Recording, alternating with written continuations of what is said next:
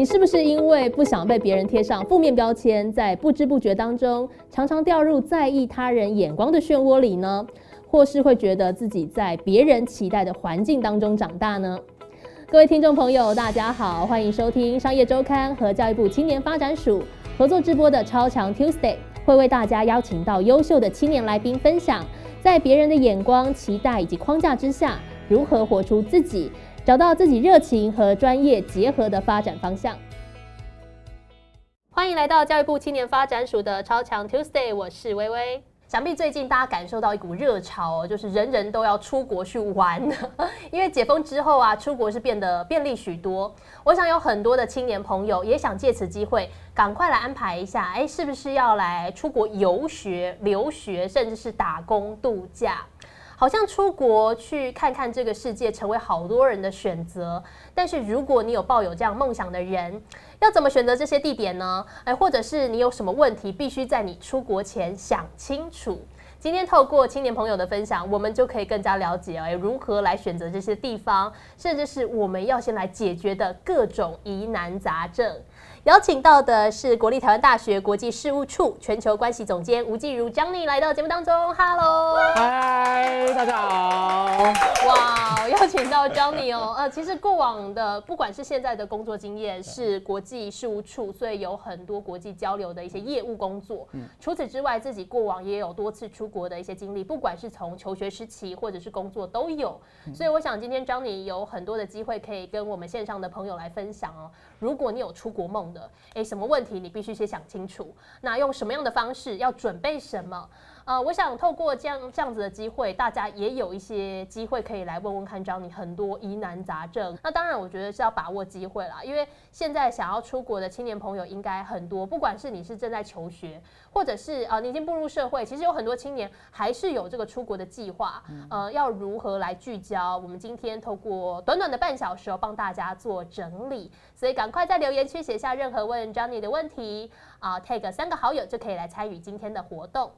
那同时啊，我们刚刚讲到出国这件事情，我觉得在现在这个出国氛围好像很兴盛哦，大家都想要在自己求学时期或者是年轻的时候一定要出国一趟。那我们就不得不提到一个词哦，叫做国际化。很多人就觉得说，哎，我是一个有国际化的青年。但是什么是国际化呢？会不会有一些迷思？呃，要先请 Johnny 帮大家介绍一下，大家对于国际化哦，应该是有一些呃可能刻板印象或者是比较迷失的误区。那有哪些呢？嗯，其实我觉得这些国际化迷失也是一直我从小到大自己也曾经陷入过的迷失。我的第一个是，呃，我的英文或者是我的第二外语很好，那我觉得这很国际化，就是我很会讲英文，我会讲日文、法文，我非常的国际化。嗯，这是第一个。那第二个迷失，我觉得这是大家最常犯的，就是哦，我有机会跟着家人出国，然后我有机会可以自去自助旅行，去过很多的国家，然后所以我非常。的国际化，嗯，对。那再来第三个呢？我想，呃，是有一些人可能会常犯的，就是我出国去读过书，哦，我也觉得我很国际化，嗯，对。所以我觉得这是三大迷思。是，到底。我是不是一个国际化的人？大家可能会有很多的想象啊，外语能力很好啊，啊，或者是我常常出国去玩，哎，我看过很多国家，我都在去那边住个两个礼拜啊，我很国际化，或者是哎，我曾经有出国读书的经验。那很多人就想问了，哎，如果这些都不算是很完整的国际化，那到底什么？这样的情况啊，比较能够说，哎，我是一个比较国际化的人，就要请 Johnny 来帮帮大家示意一下啊。我觉得其实国际化，呃，没有像大家想象的，就是呃，一定要跟外国有关。我觉得这跟人格特质会比较有关系。比如说，呃，你是呃非常有好奇心的。然后你是非常喜欢去探究一些新的事物的。那我觉得最后一个最重要是你有一些同理心的，就是你呃在看某一些事物的时候，你会去了解说，哎，他这一个国家的人在做这件事情背后的本质是什么？你比较能同理他现在的心情跟状态。我觉得这才是国际化比较基本基本的素养。所以反而不是大家学的语言呐，或者是我读过的书啊，或去过的地方。嗯，就是我觉得国际化的特质是刚刚我讲到的这三个。哦，对。哎，这样说起来，很多人讲说明明都叫做国际化，有国际两个字，但是好像跟国外没什么关系。哎，可是我觉得刚刚讲说认知理解差异很重要，其实是跟国际还是有关系的。因为如果你有曾经有这样的机会，可以到国外去生活，就像刚刚讲的读书、求学、工作等等，你就会发现这世界跟你想的很不一样。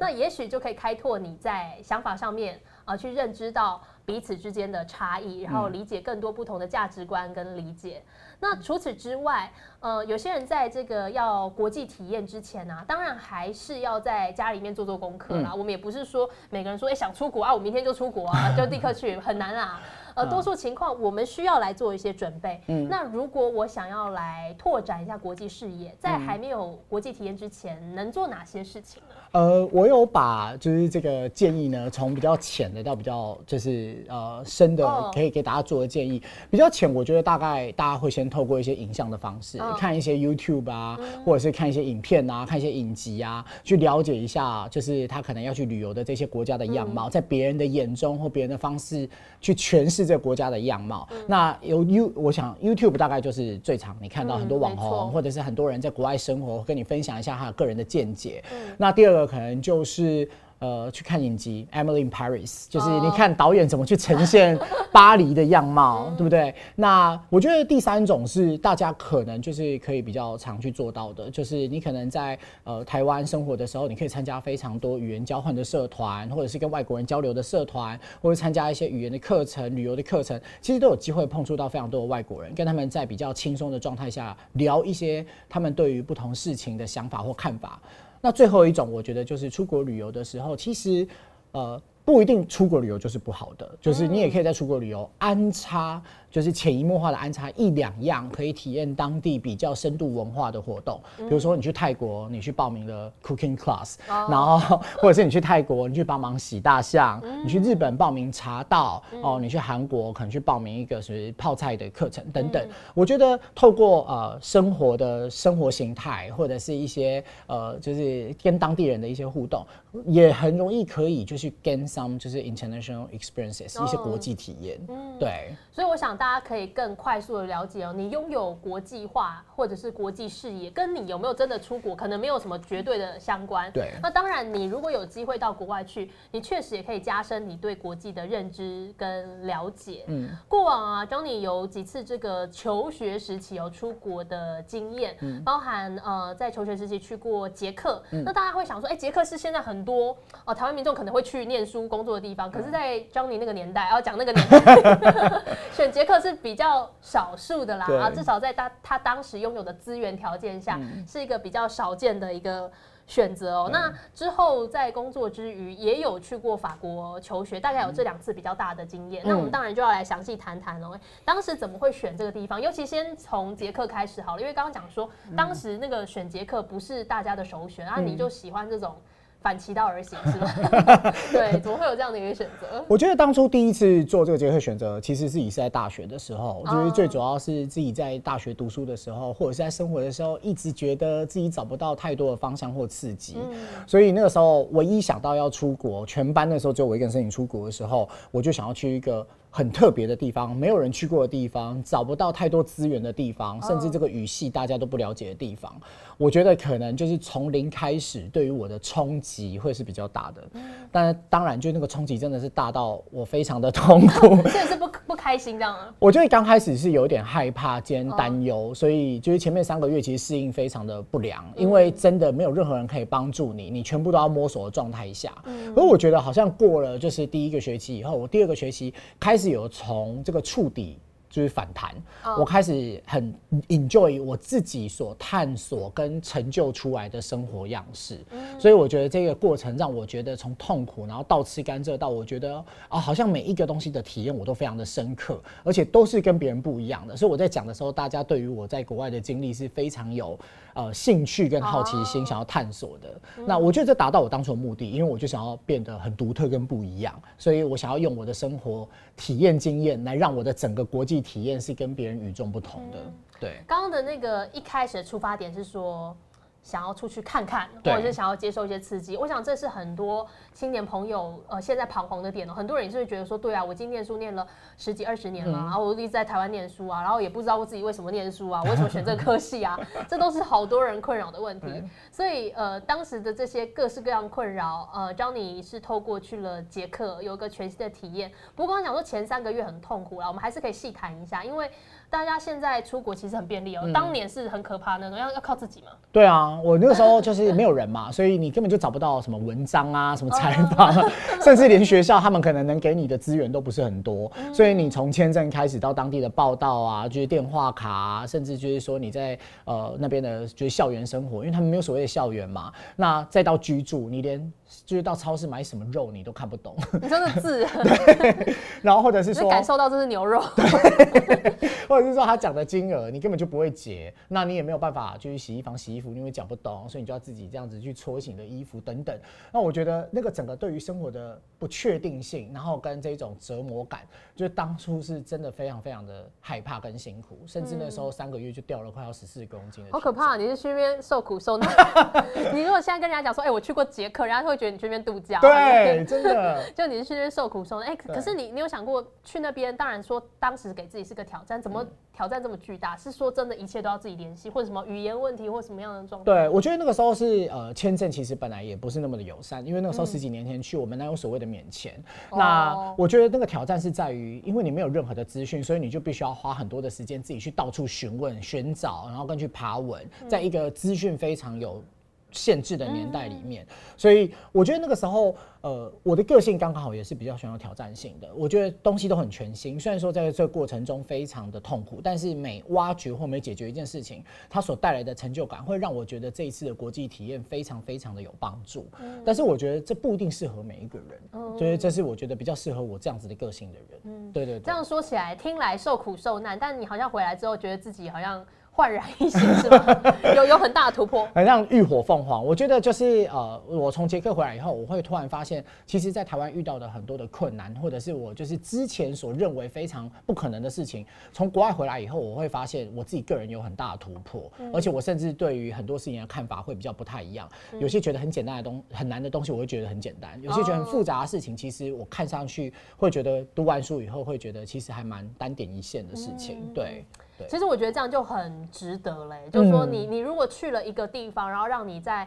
呃能力的提升或想法有所改变，其实你去这个地方呃就已经有很很划算了，那对个值回票价。对那刚刚讲是捷克嘛，那法国是工作之后去的，那时候是做什么事情？呃，其实法国那个时候工作的时候去的时候，已经非常明确知道自己不是要只是寻求一个新鲜感、或者是一个灵感，那时候已经非常清楚知道自己要去法国要进修的科目，然后跟想要达到的目的是什么。所以你对于这个国家的想法跟就是呃期待就会更多，你会开始查很多的资讯，自己到外面能读到的东西，生活能体验到的东西，大概会有百分之六十到七十的肯定。哦那你才会决定去这个国家留学。那剩下的二十跟三十是我留给自己的。呃，另外一个生活的体验跟挑战，我觉得可能跟法文呐、还有就是跟当地人的一些互动的一些个性，还有他们的那个文化背景，其实有很大的关系。所以那个时候我大概是这样子在规划我自己下一个要读书的旅程。我要读品牌，那我觉得他们那边对于就是整个氛围，还有就是这个行销，还有一些品牌的建制的一些过程，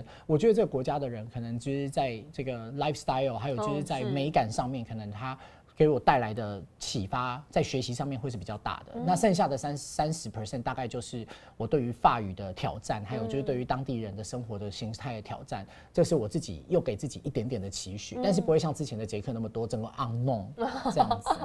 哎、其实我觉得呃两次这个出国的经验就可以看出 Johnny 是一个比较很目的导向的，很明确想清楚说啊，我为什么去这个地方，我期待能得到什么。对然后呃也真的如自己预预料的，或者当然也有些意料之外的收获。嗯，很多人都在问啦，说我要出国啦，有很多选择，像那个留学嘛，啊进修，呃打工体验啊，长期工作啊，都是出国啊，东西出国，我要怎么选？张你能不能提供给大家一些方向？说，哎、对啊，其实有些人抱持的出国梦，其实真的就只是一个很模糊的梦想。嗯，那怎么去聚焦？说我是用哪一种形式？嗯，呃，我觉得朱总刚刚所说到，就是我觉得第一个最要先判断的就是你的年龄，你哦现在是在十八到二十三哦，还是你是毕业的二三到到呃二十六七，那甚至有可能你已经开始是工作几年后，你开始步入二十六七到三十左右。那我觉得这个时候出去的目的跟你的年龄层就会有很大的不一样，因为你在每一个年龄层对于自己的期待，然后跟对于自己未来的展望就有非常多不同的感受。这个是比较。呃，虚实层虚比较虚层面的，比较心灵层面。那我觉得另外一个当然就是自己的年纪到底能承受到多少的冲击。那时候年纪小一点，大家比较能够承受比较大的冲击。对，比如说你想要去做国际志工，你就是真的二十二岁能出去适应的环境，可能跟三十岁是已经完全不一样。对啦，对啦。对，那可能它跟国家也会有一些差别。第二个是金钱。呃，你在金钱上面的运用是否有爸妈的支持？是否有工作上面所储存的钱？还是是你是一个双手空空，想要直接到这个国家去进行打拼？那不管是打工度假，或者是呃国际职工等等，这个金钱我觉得是又是第二个你可能要考量的点。嗯对，那再第三个是我觉得是呃最重要的是价值观。嗯，就是你是要去赚钱，你要去存钱的哦，还是你是要去接受冲击成长的？哦，还是你是真的要去那边拿一个学位，让自己呃有呃就是加值哦，相亲的机会，甚至对于自己未来有规划的那。再来就是你自己工作的对自己的期待，你是呃是什么样子的？所以当初我没有留在国外的原因，是因为我觉得那边的工作的价值观跟我不太一样哦。所以我觉得我那不是我要的生活模式跟环境。虽然说大家都会觉得很称羡，哇，你有在国外拿到一份工作，你拿到一个很好的 offer 跟 pack，但是我后来还是选择回来台湾，是因为我觉得那不符合我的价值观。所以我在价值观跟金钱或薪资上面的选择，我就会比较 prioritize 它。那当然这是我的选择。那有些人会觉得没有关系。不符合我价值观也没有关系，反正我就想要去，我就想要去，对对对，我就想要在国外工作，我就想要赚钱。那当然这也是另外一种选择，所以我大概把它归类成为年龄，然后再到就是你的金钱，再到你的价值观，再来最后一点就是你对于你自己的人生规划。因为在国外工作，除非你在那边成家立命，不然我觉得其实你要思考到你要工作到什么时间点，你才要接回来台湾，有自己的职涯或有自己的生活，那怎么样子回到？另外一个原本就属于你的文化，然后再把你之前在那个国家所体验到的东西 merge 进来，这件事情是你必须要去思考，不能只有想到眼前的。当然，这是最后最后比较远长远的规划。现在人家讲说，好像出国买张机票，好像就可以出发了。但其实如果你是有这个计划跟打算，确实要想清楚一点哦。那当然选了不同方向，有些人会有一些刻板印象，像是我要这个呃这个打工度假，马上就想到澳洲、纽西兰哦，好像是台湾人的首选。如果我要去念书，马上就想到，哎，我要去美国念啊，我要去欧洲念。嗯，当然这可能也真的只是刻板印象，不代表是唯一的选项。嗯，Johnny 能不能给我们一些就是一些提醒，或者是一些分析的重点？说，哎，假设我大概已经取向好，说，我是要去念书还是去工作？嗯，那我怎么去选国家跟地区呢？嗯，我我应该怎么去评估呢？嗯，好，我我在这边有跟大家就是大概归类了几个要点，就是 当你已经有一些些明确目标，但是你要怎么去 define 你到底要去什么样的国家？我觉得第一点是你可以考量自身的语言能力，这个不一定是你自己拥有的，或者是你可能未来想要拥有的。那你是比如说你要学英文，你是要学美国的英文还是英式的英文？那你可能有第二外语的能力，你想要学的或者是你想要精进的是日文、法文、德文还是？另外一种就是你完全没有学过，你只是单纯想要透过一个国际的体验而去拥有这样子的能力，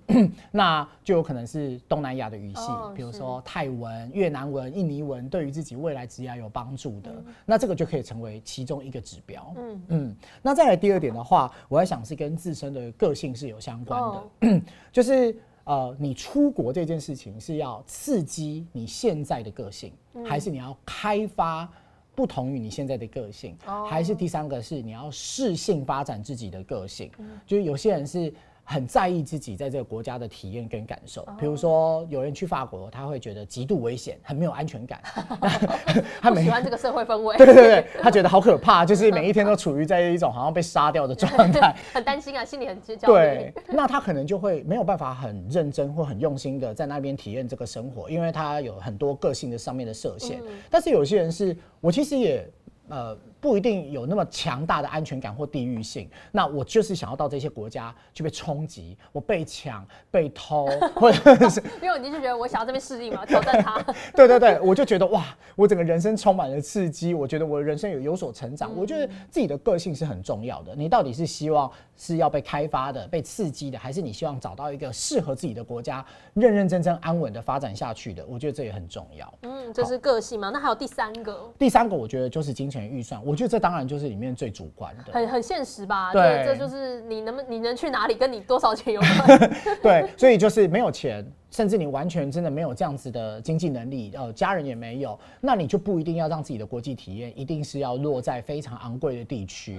甚至是你一定要出国去读书缴学费。有些人是到那边去做国际的呃体验，那有些人是要去那边做一些呃国际的服务，这些都是不需要钱的。甚至你可能只是要去参加一个国际会议，或者是一个呃国际的什么呃活动等等，这些这在市面上都有非常多这样子的事情。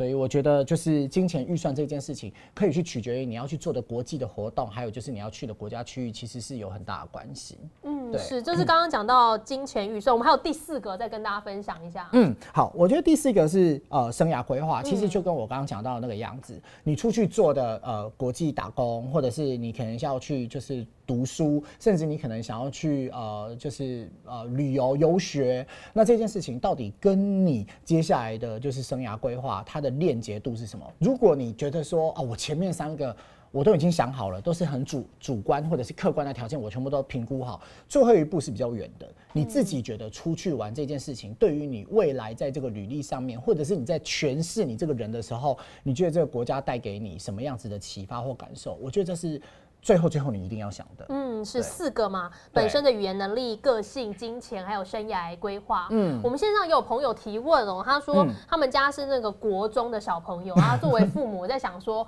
也是有这个计划跟打算，会觉得有有什么样的建议吗？包含就是说，假设有出国的计划，那因为现在小朋友现在是国中，嗯嗯嗯，那 Johnny 有什么样的建议？嗯。我我我其实国三的时候我自己去过澳洲，然后我就自己一个人去嘛。那当然就是那个时候，我就是跟爸妈要调整非常多这个心态啊，要告诉他们我其实非常的，我其实非常的让他们放心。那我可以自己就是在生活国外的生活有什么样子的成长过跟想法等等。那我觉得大部分年龄小的时候，爸爸妈妈比较放心的都是安危的问题。哦，对啊，我觉得不安全了。对，或者是说很多人都会说我其实很 OK 啊，但是我爸妈不愿意让我出去。那我觉得。父母的期待就是跟父母的担忧，其实常常都会是所有的客观条件，就是全部评估完，然后最后一关过不了的。前面都可以啊，后面爸妈说不行，所以就不行。对对对对对，所以我觉得要做好什么挑战，其实我觉得不一定是语言，我觉得语言这种东西是很长很很快就可以克服，反而是他在生活上面的障碍的问题，就是他到底有没有办法脱离这个家庭，自己自力更生？哦，你说独立的生活吗？对，独立的生活，或者是说他没有办法在一个陌生的环境里面，然后。然后自己去啊有一些思考或有一些想法，甚至他可以照顾自己。我觉得这是爸爸妈妈跟小孩在国际化上面最大的 gap，因为最主要是你的小孩到底有没有办法在成年之后出国。生存、读书、照顾好自己，然后甚至有一个独立的想法，这件事情跟取决于他有没有办法脱离他的原生家庭，在不同或者是陌生的环境里面，就是找到自己的定位，还有找到自己可以克服的方式，跟自己独处的方式，是一个很重要的事情。所以，刚爸爸妈妈说要怎么帮他准备呢？让他去陌生的环境，不一定要去国外，在台湾也可以，五天四夜，让他有自己。独立的能力，对对，有很多国际的营队，其实都是让国外的老师来带，让他跟不同的人接触，然后让他在陌生跟不同的语言的环境下，让他有不同的刺激。真的，如果有机会让他到海外去游学，住在寄宿家庭里面，我觉得这也是都非常好的。嗯，对，可以先在国内预演一下，啊预演，父母都会不相信孩子哦。对 对，那我们就预演一下。对，那还有这个线上朋友问说啊，哎，游学啊，有没有什么年龄限制？当然，我们是说针对青年朋友，但我想现在年龄限制是不是也也？也比较不一样了。对我我个人的建议啦，就是如果真的想要去留学的话，我觉得大概就是最晚最晚可以设就是大概六二十六二十七岁。我觉得这是一个呃，如果是以欧洲来讲的话，二十六岁以前全部都是博物馆免费的年龄层。哦，去那边生活也方便，对。便宜，就代表他们在这个年龄上面设限，其实是有一个坎的。啊。那三十岁以前也会有，但是我觉得这个跟自己的自身的吸收，还有就是探索能力有关系，因为毕竟是要去读书，嗯。所以建议如果真的要出国去读书，呃，可以在自己的整体的 capacity，不管是 mentally 的、哦心理上的还是生理上，你有办法克服这一些生活环境，你有办法克服就是这一些读书的，就是呃密集度的话，我觉得这个年龄层可能会是比较适合的。有时候你如果在生活上面太 suffer，你会完完全全会影响到你在学习上面的心态跟就是做法跟想法，我觉得这会打折。所以如果你自己原本客观条件上，你的身心灵在某一个年龄层以后。对于生活就有一些水准上的要求，或对于生活都有一些平稳上的要求的人，其实出国去读书，或者是出国去做一些比较 long term 的事情的时候，其实这是会有很大的影响。就跟你在三十岁以后要出去工作，其实那是你的第一次的时候，其实那个冲击是很大的，嗯，是，因为你的生活会也严重影响到你在工作上面的专注度，嗯还有就是你在工作上面的表现都是有可能的。嗯对当然，我觉得你出国一定是没有什么年龄限制，但是挑战会更大。挑战会比较巨大哦。对哎、其实很多人在问啦，说，哎、我有这种出国梦啊，一定要大家的那刻板印象可能会局限说，哎、我是不是要成绩很好，我是不是要很有钱，我才能把这个放在我人生选项？嗯，张宁会怎么看待这样子的想法呢？因为我过往也是会有这种感觉，嗯我好像要书要读得很好，英语要很好啊，或者是我家真的要家财万贯，才有办法指引我出国，不然我觉得这可能是我人生一辈子都没办法做的事。对，嗯，我觉得可能十几年前我会这样想，但是我觉得大家可以跳脱出自己的生活圈，因为我觉得之前是全班就我一个人出国，然后呢，全班只有我一个人在国外读书。那当然，大家就是旁边人给你的意见跟想法是，哎，你怎么这样子？那你接下来该怎么办？那你要怎么去应对你的学分？你会不会如期毕业？那你有这样子的金钱钱吗？那其实。如果你是跳脱出你原本就在生活的这个生活圈，或者是你的交友圈，你会发现其实这个生活圈跟交友圈能带给你的资讯其实是有限的，哦甚至是你自己有设限的。那更不用再讲，经过了这十年，其实包含到学校、政府部门，除了教育部啊、国科会啊，或者是现在的数发部，甚至是到就是现在民间的机构、一些基金会啊、财团法人、社团法人，其实都有非常多短期跟长期的国际活动。那不要去设限自己去出国，好像只是学习或者是读书。你要注意，就是其实学习跟读书，它最后背后最重要的原因都是体验，都是一种生活的体验跟一种呃生活形态的态度。那这一种东西也可以 purely 的展现在你在做国际志工服务，或者是在做一个国际实习上面，甚至是去国际见习。所以我觉得大家不要太。呃，只局限于在自己生活圈里面所提到的资讯，或者是也不要只有听到自己旁边的朋友所提供的资讯，可以多跳脱出去，多看、多找、多听。那甚至也不要太给自己一些呃单独、单独、单一的选项，因为其实你可以拿到生活形态的体验有非常多，不是只有出国游留学，它可以是国际志工，它可以是国际实习，甚至去开一场国际会议，都很有可能在那边你可以体验到不同的文化跟 lifestyle。我觉得这件事情才是最难能可是，对。有的时候我们会被自己局限住，哎、觉得不可能啊，我成绩这么差，怎么可能呢 对？我家这么穷，怎么可能呢？其实我我觉得，当然它会有一些现实的考验要去突破，但但是其实有很多的资源是我们可以搜寻得到的。嗯也许你真的要比其他人要花更多的努力去争取到那个资源，但不代表没办法达成。嗯所以如果这真的成为你心目当中真的想要做的事情的话，也不妨可以多找一些资源，甚至像张宁讲的，有的时候我们想拥有国际视野，不是说我出国就会有的啦。嗯有些人出国去去这么多年，没什么国际视野，对，有可能啊，就是去玩而已嘛。是谁？我不知道，就就你可能去那边体验啊。哦，那所以其实你可以在你的有限资源跟条件下去做最大的发挥。那如果你真的有这样的资源可以出去的话，那更应该把握，因为确实这是一个。大好机会，嗯，那这是我们刚刚讲到几个呃，我们线上朋友的问题。那当然今天机会很难得啦，还是要请那个 Johnny 跟我们青年朋友分享一句话，就说给大家一些建议。好，我就是以职涯的考量来讲好了，包括就是你现在的学习，就是其实呃现在要面对模糊跟不确定性，是就是呃后疫情时代在职场上面的最基本的人才的素养。嗯所以呢，我建议大家要多尝试啊、多观察。多学习，然后再到累积，累积出可以发展出个人的观点跟个人的风格，那你才有办法就是在自己未来的学涯或职涯上面走得更长久，而且更有机会可以发光发热。嗯，要知道自己想做什么，广泛的尝试、观察、学习跟累积哦，然后发展个人观点、完整的自我风格，才能走得长久，跟有机会发光。其实我觉得要先认识自己是很重要的一件事，很难呐。其实这件事也也很难，你可能一辈子都在问我是谁。但是如果你可以更明确知道自己的取向啊，自己擅长的跟自己所期待的，你今天的任何一个行动，不管是在台湾还是在国国外，你都可以是更有效率的去做体验。哦，然后这些刺激对你来讲会是更有帮助的，所以我想今天透过 Johnny 的分享，大家更加了解，我们如果有想要出国体验，呃，门槛不见得像大家想象当中的这么高，但是如果真的要去做。我们有好多细节啊，可以来一个一个问题来思考、来突破。那当然更重要的是说，跟家人的沟通也很关键。嗯，现在出国感觉好多人都在出国，但是呃，也是希望大家都可以得到祝福跟支持，这样你出国比较有动力吧？对对对对，比较像是一段关系啊。没错没错没错，我想这都是大家还在努力的地方。同时也跟大家介绍下一集的来宾何泽文啊，他是台湾青年职业创新协会的秘书长、文策智库的执行长哦。那过往呢，他也是一个。知名的作家，同时是全台最大的致癌社群致癌研研呃实验室的创办人，也同时进行多家企业的内训以及人资培训的专家。那如何为自己打造一个属于自己的呃致癌计划呢？或者是帮助更多青年去找到自己的人生目标？希望在下一次的节目都可以继续跟大家做分享。那当然也很感谢啊，邀请到 Johnny 来到节目当中，非常谢谢你，我们下次见喽，拜拜，拜拜。